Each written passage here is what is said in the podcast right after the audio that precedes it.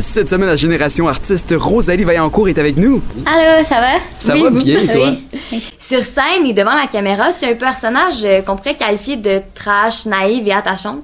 À quel point Rosalie sur scène est semblable à la vraie Rosalie Vaillancourt? Ben, je dirais que c'est comme euh, c'est calqué là en fait, c'est la même chose, c'est juste que sur scène, j'ai comme un peu plus d'énergie parce que je prends du Red Bull avant. Mais sinon, c'est la même même affaire. Là, mes amis viennent voir mes shows puis ils sont comme oh mon dieu là, c'est ce qui est arrivé la semaine passée là. Voir que tu comptes là. Fait que c'est la même même chose.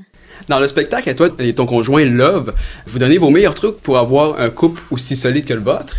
Est-ce que votre vie de couple est aussi mouvementée qu'on peut le croire en vous voyant sur scène? Je pense que oui. Je pense que oui. Je pense que ça ressemble vraiment à, à ce qu'on fait. Tu sais, c'est sûr que, tu sais, on exagère full nos, nos petites chicanes, mais comme, ça, ça, je pense que c'est vraiment exactement pareil. Et selon toi, quel est le conseil numéro un pour avoir un couple solide? Ben, s'aimer, là.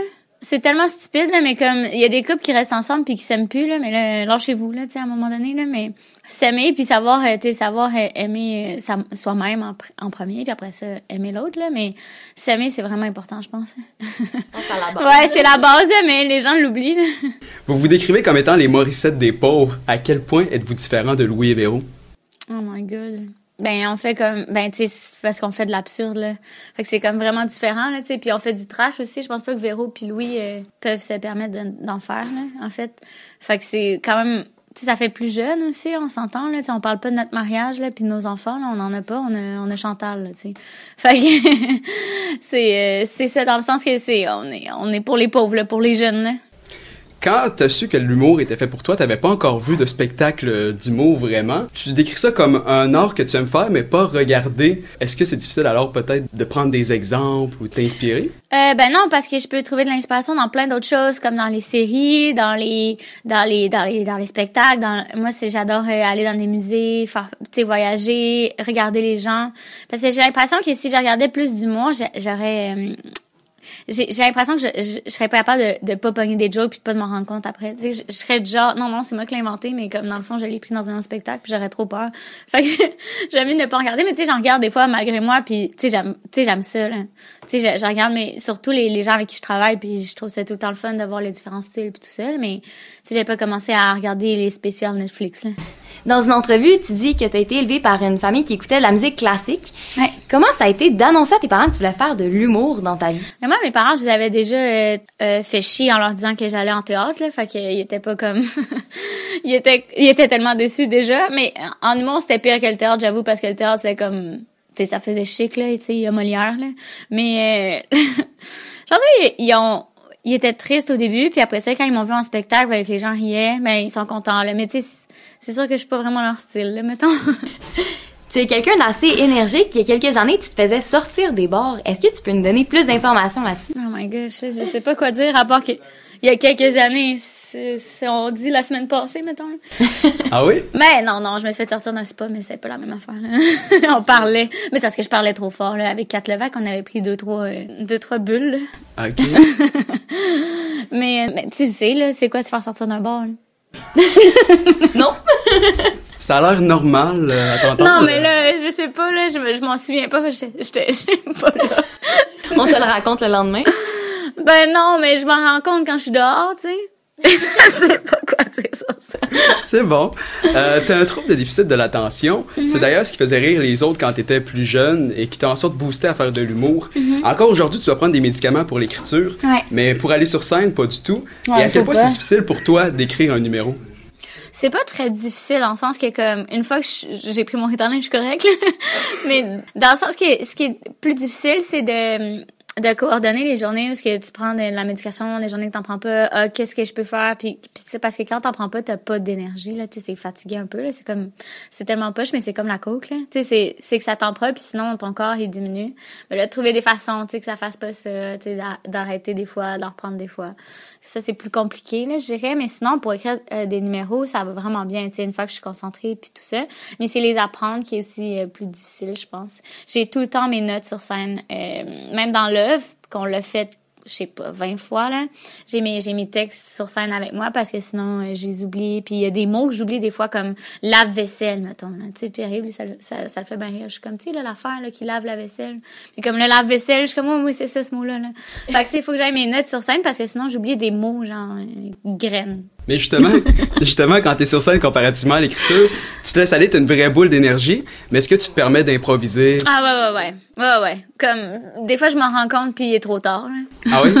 ouais, je suis en train d'improviser puis je suis comme, oh non, qu'est-ce que je viens de faire? Tu dis qu'il faut vraiment être sur le web aujourd'hui si on veut faire de l'humour. Mais si t'avais pas eu la chance de diffuser ton contenu sur Internet, quel chemin t'aurais pris? Hmm. Ben, j'imagine que j'aurais fait le- le- les parcours des bars puis j'aurais fait des galas comme comme les gens faisaient avant. Mais moi, c'est que j'aime j'aime faire des sketchs, tu sais. Puis sur la scène, on peut pas vraiment en faire. Fait j'aurais fait j'aurais écrit pour faire des sketchs à la télévision, j'aurais essayé le, plus possible d'en faire. hein.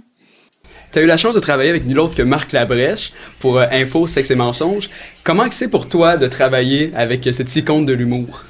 Ben, c'est vraiment stressant, là. Mais il est vraiment hot, il sent vraiment bon, là. Il se met vraiment beaucoup de parfum, j'adore ça, là. il est vraiment cool, il, il Puis, il travaille pas comme... Ben, tu sais, j'en ai fait, tu sais, cinq, six fois, là. C'est vraiment pas beaucoup, mais j'ai- j'ai- il travaille... Il, tient tellement à ses projets, là. Tu sais, il y a des gens, des fois, qui, en venant un peu plus vieux, ben là, ils finissent par s'en foutre de leur projet, puis de laisser ça aller, puis tu sais, de dire, ah, les autres vont s'en occuper, mais lui, c'est pas ça. Il veut tout le temps améliorer l'émission. Il est tout le temps en train de faire des changements dans l'émission. Euh, puis tu sais, il rajoute des choses, puis c'est lui qui il repunch les textes. Fait que moi, c'est vraiment un modèle pour moi, là, tu sais. Puis la façon que je l'ai vu travailler, c'est encore plus un modèle, c'est le fun. Justement, as-tu retiré quelque chose pour ta carrière? Ben, je- c'est sûr que je le vois faire, puis je fais comme, ah, ça, j'aimerais ça faire ça, ça, j'aimerais pas ça. Tu sais, voir, euh, tu sais, parler d'actualité à chaque semaine, ça, c'est peut-être quelque chose que j'aimerais faire, mais plus que je le vois faire, plus que je me dis, ça va être dans longtemps, là. Parce que, tu sais, quand, quand tu commences, tu te vois tout de suite, genre, big, là, mais tu finis par te rendre compte comme c'est long une carrière, là, tu as le temps de faire tellement d'affaires avant, puis de, de, que les gens s'attachent à toi, puis tout ça, là. Rosalie, tu fais partie des cinq prochains à RTV. Ouais. Comment que c'est pour toi cette expérience? Ah, c'était tellement le fun. C'était vraiment le fun parce que les gens te posent des questions que tu t'es pas habitué de, te faire poser parce que tu sais les gens me posent tout le temps les mettons les 5 6 mêmes questions. Mais là c'est que ça va vraiment plus profond, que ça prend du temps. Ils viennent chez toi, ils sont venus chez mes parents. Puis ils posaient des questions à mes parents puis tu sais comme là mes parents étaient tellement stressés là en plus à euh, à hors TV là tu musique classique là. Fait que là il était il était il était bien nerveux mon père avait écrit des jokes euh, dans un petit cahier là qu'il gardait à côté. C'est tellement cute. Puis tu sais, moi j'ai braillé là en tournant les cinq prochains là parce qu'elle me dit ah t'as l'air tellement fière euh, que tes parents soient fiers de toi. Puis là je braillais tellement là. C'est vraiment une belle expérience. En plus le réalisateur euh, Francis Legault, c'est lui qui a fait le, goût d'un pays. Je sais pas si vous regardé un peu le documentaire, mais c'est devenu un bon ami puis maintenant on se voit genre à chaque semaine puis on s'écrit chaque jour. C'est devenu genre mon best friend là, mais il y a 50 ans. As-tu des projets à venir? Euh, ben mon One Woman Show va sortir cet été. Fait que sur- pour le moment, je me concentre vraiment sur ça. Je suis en train d'essayer de penser à une nouvelle web série. Qu'est-ce que je vais faire euh, qui va sûrement sortir l'année prochaine aussi. Euh, alors, euh, tu sais, c'est quand même une, une grosse année dans le sens que je fais aussi conseil de famille à Télé Québec. Puis ça, ça prend quand même beaucoup de temps. Tu sais, c'est quand même quatre jours de tournage par semaine. Fait qu'il m'en reste trois. Fait que c'est trois jours où où ce que je peux travailler puis prendre mon ritalin, mettons. c'est quand même assez de l'organisation là.